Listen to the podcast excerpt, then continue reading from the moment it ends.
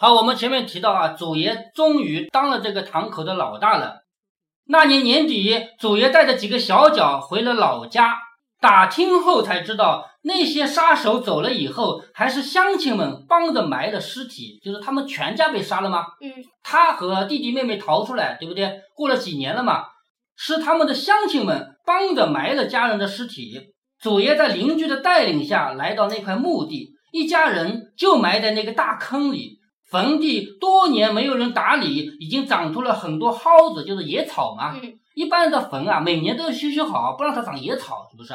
但是他们家又没人管啊，对啊是吧？所以长了很多野草，乡亲们已经很尽人尽义，帮你埋了，帮他埋了已经不错了，就是不太可能帮他管理这个坟地嘛。他们自己还有坟地哎要管。祖爷扑通跪下来，仰面朝天，泪流满面。奠祭完了以后，乡亲们都请祖爷去自己家里吃年夜饭，因为他是年底去的嘛。对，年底要吃年夜饭嘛。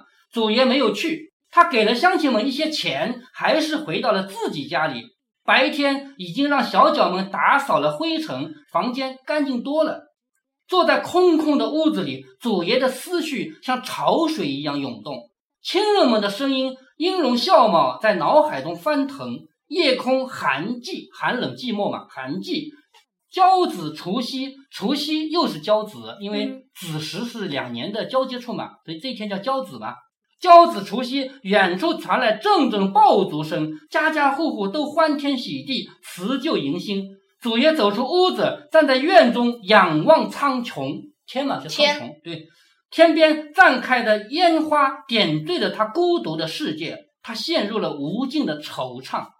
祖爷花了一整夜的时间给我讲述他的过去，还记得吗？因为现在回到故事外面来了。哦，对不对？是这个作者的姨爷爷被祖爷请了去，然后你以为你很惨吗？我比你更惨，才讲的这个故事嘛，还记得吗？现在回到故事外面来了，说祖爷花了一整夜的时间给我讲了他的过去，讲完时天都快亮了。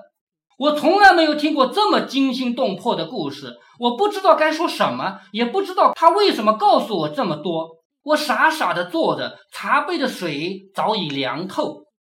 傻亮，祖爷说：“现在你知道我刚才为什么说我当初还不如你了吧？我只是个叫花子，现在都成了爷。你好歹还是个堂官儿，堂官就是在堂里面跑跑步对跑路的的那个人，堂官儿。你说你是不是也可以做爷啊？我不知道该回答什么，心想谁能和你比呀、我杀只鸡都两手发抖，你杀两个人都不眨眼，我可没这个胆量。祖爷见我不说话，接着说：“傻亮，想不想跟爷啊？你想不想跟着我啊对啊，？”我心里一惊，难道今今天叫我来就是想让我跟他入伙当骗子？我一阵冒冷汗。咱虽然穷，但是伤天害理的事儿都不会干，我也不敢干。我怯怯地说：“爷，小的没这个本事，也没这个胆，小的有口饭吃就行了，可比不了您。”说这个话明摆着就是我不想加入你这个，对不对？哈哈哈哈！我还没说完，祖爷就笑了，笑得我毛骨悚然。祖爷说：“你就想一辈子这样了，做一辈子跑堂的，就不想挣钱娶个媳妇儿？不孝有三，无后为大啊！这个八个字听过没有？不孝有三，无后为大。就是说，一个人如果说你当一个不孝子孙，怎样就不孝啊？最大的不孝就是你居然没有自己的儿子。你没有儿子的话，你爷爷就没孙子，啊，你老爸就没孙子，是不是啊？就不能传宗接代了。对，就不能传宗接代，香火就断了嘛。嗯这是最大的不孝。至于什么打自己的老爸啦、骂自己的老爸，那都是次要的，这才是最大的不孝。不孝有三，无后为大。所以说，像你这么一个跑堂的人，整天给人倒茶水的，你怎么可能有钱娶媳妇儿？没有媳妇儿，你哪哪来的后代？没后代，你不是不孝吗？嗯，祖爷这句话说到我的心坎儿上了。男人啊，谁不想的？每天客来客往，红男绿女一大堆，我只有躲在门后偷看的份儿。有时候漂亮姑娘来了，我给人家倒茶的时候，忍不住看她几眼，鼓鼓的胸扣，就是乳乳房嘛，那个嗯地方连扣子都会紧嘛，嗯看着那个地方，然后假装没事儿，马上离开。晚上我也想啊，我也想自己能洞房花烛、传宗接代，但是一想到自己是个穷光蛋，也只好挠挠屁股、抠抠鼻子，然后继续睡觉了。哼祖爷忽然又问傻亮：“你母亲是怎么死的？”我说：“肺痨。肺痨什么病知道吗？肺癌，肺结核不是肺癌，肺结核对于我们现在来说不是什么大病啊，能治好的。但是古代啊，治不好，治不好，对，治不好。肺结核是个慢性病，一直咳嗽、虚弱，最后会咳嗽咳出血来是吗？哎，对对对，说是肺痨，其实是肺结核。现在如果有肺结核，那是没不算什么病了。左爷说，是癌症派吧？嗯，左爷说，找郎中看过吗？提起这个事儿，我就心痛。我说，开始看过几天，后来没钱了，又没处借。郎中送了几服药，很快就吃完了。接下来就挨着，挨着就是拖着，拖着。后来吐血了，再后来就祖爷说，死后是怎么下葬的？因为人死了总得下葬嘛，没钱的人没有钱，棺材啊、墓地都没有嘛，是不是？死后是怎么下葬的？我感觉祖爷在揭我的痛处，这是我一生倍感心酸的事儿。老娘死后买不起棺材，就用席条裹一裹，放进盛衣服的卧柜里面，就是那个柜子本来是装衣服的，把人放在那里面。村里人帮忙抬出去，就这样埋了。老娘受了一辈子的苦，最后连一身寿衣和棺材都没有。寿衣就是，毕竟要新衣服，这样的话穿的还算体面。每想起这个事儿，我就不由得流眼泪。祖爷见我哭了，递给我一个手绢儿，说：“如果你还想过这样的日子，你就回茶馆吧；如果你想跟我，就回来找我。就是你还想穷下去，你就回茶馆；想要好的话，你就来跟我。就找他吧。”从祖爷府里出来以后，我一路小跑回到茶馆，祖爷的话一直在耳边萦绕，我不知道该如何抉择。我不明白为什么祖爷会选中我。我不聪明，长得也很猪头，就长得胖胖的嘛，猪头一样的嘛，而且胆子和老鼠一样，这和阿宝格格不入啊。就是我们前面多次提到过，他是没有资格去当阿宝的，又不会骗人，又没胆子打人杀人，对不对？脑子又不活络。白天我依然跑堂，昨晚我一夜没睡，两眼干涩无神，又加上脑子里想着祖爷的事儿，整个人心不在焉。中午时分，祖爷来了。我不敢看他，他依旧一声高叫：“傻亮，给爷来壶龙井。”来了，我高声唱诺，给他沏一壶上好的龙井。他依旧一把白纸扇，瓯字在那喝着，就是自管自的喝着，瓯字扇着。我看了他两眼，他没搭理我。我忙着招呼其他客人。过了一会儿，进来两个年轻人，吊儿郎当的。我连忙迎上去：“两位爷，里边请，给爷上壶好茶。”好嘞，我赶紧帮他们沏茶。沏好以后，小心翼翼地把茶碗端到他们面前。两位爷，请慢用。转身刚要走，只听啪的一声，茶碗掉在地上了。我不知道怎么掉的，可能是我刚转身的时候袖子扫的。就是我把茶碗放在他们桌上，两位爷请。一转身，是不是我的袖子把茶碗扫到地上来了？嗯。掌柜的交代过，遇到这种情况要赶紧道歉。咱们现在应该说大家都平等了。如果服务员把我们的碗弄破了的话，大不了就换一碗，也没什么大事儿。但是古代不是的，古代来喝茶的是爷，而这个跑堂的是下人。下人在爷面前做了任何错事，那是不得了的大事啊！所以赶紧道歉，并查看茶水是否溅到客人的脚上了。如果客人脚上洒了茶叶和茶水呢，要立刻用自己的袖子给他擦干净。我不停的鞠躬道歉，对不住爷了，对不住爷了。看到一个人脚上确实被洒了茶水，赶紧俯下身想用袖子给他擦干净。刚接触到他的脚，没想到对方一脚把我蹬开，正蹬到我胸口上，我感觉像插了气一样，疼得半天喘不上气来。妈的，你知道老子这双鞋多少钱吗？就你这双脏手也配擦我的鞋？那小子骂的，我捂着胸口蹲在墙根儿，不知道今天又作下了。以前也碰到过这种情况，也挨过巴掌。我只想这事儿能尽快过去就好。我不想争辩，也不敢争辩。就站在古人的立场啊，确确实实不敢好吗？不是不敢，是没有资格，因为他是下人嘛，下人是没有资格的嘛。掌柜一看事不好，忙从围桌里面走出来，因为掌柜他那个桌子是围着，他自己在里面，嗯，那里面就是收钱，对，收钱算账啊什么的。连忙走出来，对着笑说。两位爷，您息怒，您息怒。我这小徒弟不懂事，毛手毛脚的，对不住了，对不住了。今儿个茶水免费，算我给爷赔不是了。然后转身向我，还不快滚进去！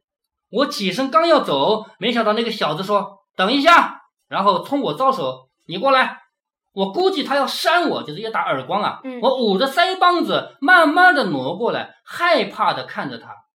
他对我笑了笑，说：“我看你长了这副德行，这样吧，你把我鞋子上的茶叶沫子舔干净，这事儿就算完了。否则，老子今天把你的茶楼和你一块砸了。就你给我舔干净，否则我砸了你的茶楼。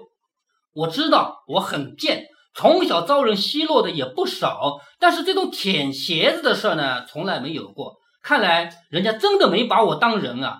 我无助的看了看掌柜的，掌柜的却为难的点点头。就掌柜的想想，你还不如舔了呢，要不然的话砸了我的店是不是？掌柜的是店老板吗？是吗？示意我马上给他舔。我突然想起了祖爷，回头向他的座位投去求助的目光。就你不是想收我吗？是不是？嗯那我现在求你了。我认为祖爷会帮我的，他不是侠义之人吗？没想到祖爷根本没有往我这儿看一眼，他依旧扇着扇子，悠闲的喝着茶，好像这茶楼里发生的一切根本就没有触及他的一丝一毫。我绝望啊！就是不关哎他的事。不关他的事。我绝望了，慢慢蹲下来，伸出舌头，把对方圆口布鞋上的茶叶舔干净。对方看着我舔他的脚，哈哈大笑，快乐到了极点。我感觉自己一点尊严都没有了。舔完以后，跑到后堂找了个没人的角落，哇哇大哭起来。夜里，我悄悄地走向祖爷的府宅，走到半路又迟疑了。你说对了，这个就是祖爷设的局，知道吗？祖爷他想做什么事很简单嘛，他请个人来的。以前我们说说你这个人家里有灾，你还不相信，我来派他派人给你放一把火，对不对？这种事嘛，祖爷经常做嘛。其实这就是祖爷设的局啊。对呀、夜里，我悄悄地走向祖爷的府宅，走到半路，我又迟疑了，往回走，回头走了一阵，又回去，反反复复走了几次，终于走到了府祖爷的门前。就是我走走后悔了，再回来，又后悔了，再回去，走了好几个来回。我站在门口，这个很正常啊，我们不要觉得好笑，这个是的确是人之常情。我以前碰到过一个要饭的，这个要饭的人是我们隔壁村的，出来要饭，我我妈认识他的，说你不是那个村的人吗？怎么出来要饭来了？你家人怎么了？他是有儿子，儿子对他不好，他没有办法活下去了。他说他从自己村里走出来的时候，来来回回走了好几趟，他不想要饭。他说过这个事儿，这个是就是我们每一个人到了走投无路的时候，的确都是一样的。现在我们无法体会，因为我们没有到那个地步嘛。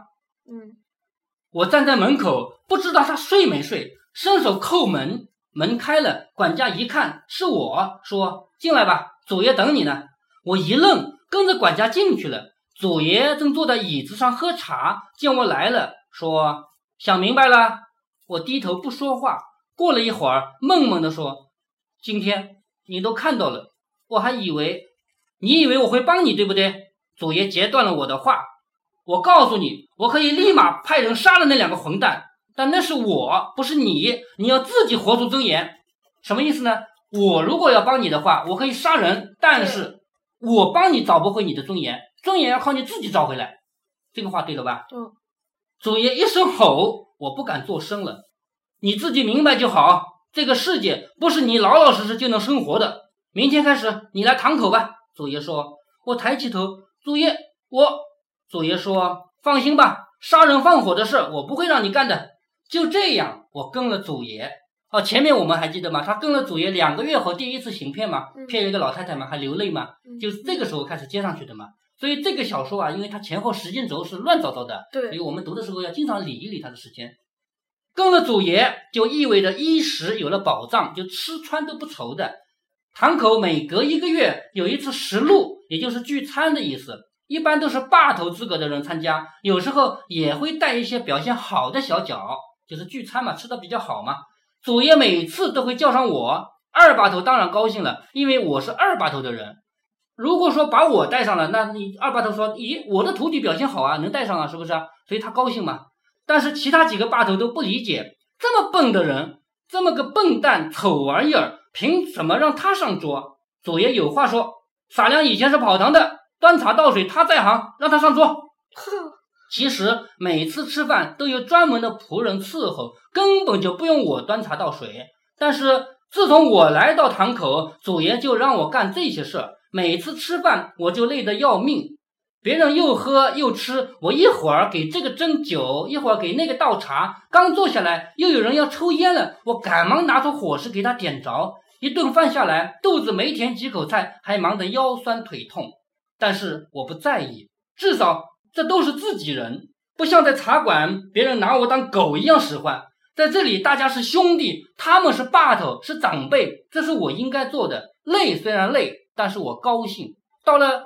帮派里面，因为他终于变成人了，而不是到了帮派里面，他们虽虽然有辈分差别，但是不会把你当仆人，大家都是兄弟嘛。我发现祖爷是一个很有定力的人，每次喝酒他都不少喝，每个把头敬酒他都喝，但是从来没有见他醉过。不像二把头，每次都喝到桌子底下去了，又吐又拉的，最后还得我来给他收拾。刚到堂口的那会儿，我感到这是一个其乐融融的一家人，我又找到了久违的家的感觉。但是吃了几次饭，我发现每个霸头之间，甚至霸头和祖爷之间都是有矛盾的，只不过有些东西没有摆上桌面，就是我们暗地里我们是矛盾的，我们不是一伙人，但是在明面上我们不这样说，这个叫没摆上桌面。但有时气氛很不对，有一次二把头差点和三把头干起来。就因为几句话，三把头向二把头土鳖说他该学诗词歌赋，否则脱不了土鳖劲儿。因为三把头是一个很有文化的人嘛。嗯。二把头当然不干了，说你他妈懂个屁！老子每年给堂口带回多少银子，你他妈就知道骗色逛窑子。就是你虽然有文化，你懂什么？我能赚钱。每当这种时刻，祖爷就不说话，看着他们表演。当他们发现祖爷脸色变了，真的生气的时候，就不作声了。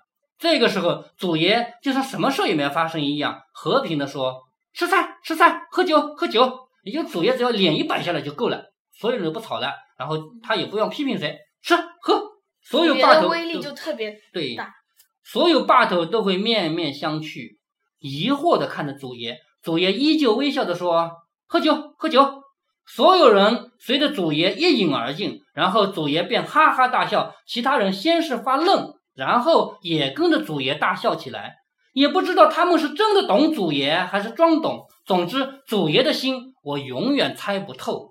时间久了，我发现这里面有几层关系。首先是祖爷，他是堂口的老大，绝对的权威，他一瞪眼，谁都不敢吱声。然后是大把头和二把头，他俩跟祖爷的时间久，属于祖爷的禁卫军。事实上，他们俩关系也很好。而三把头和五把头最谈得来，都是有文化的人嘛。四把头虽然入堂口的时间不如大把头、二把头长，但是和二把头关系不错，因为他制作的道具啊，二把头用的最多。至于六把头嘛，天天的在外面跑，看不出和谁远谁近，因为六把头腿脚好嘛。嗯。七把头就是二把头的狗，就是七把头这个人是二把头培养出来的。前面我们也提到，七把头是二把头推荐他当把头的，一副奴才相，我才懒得搭理他。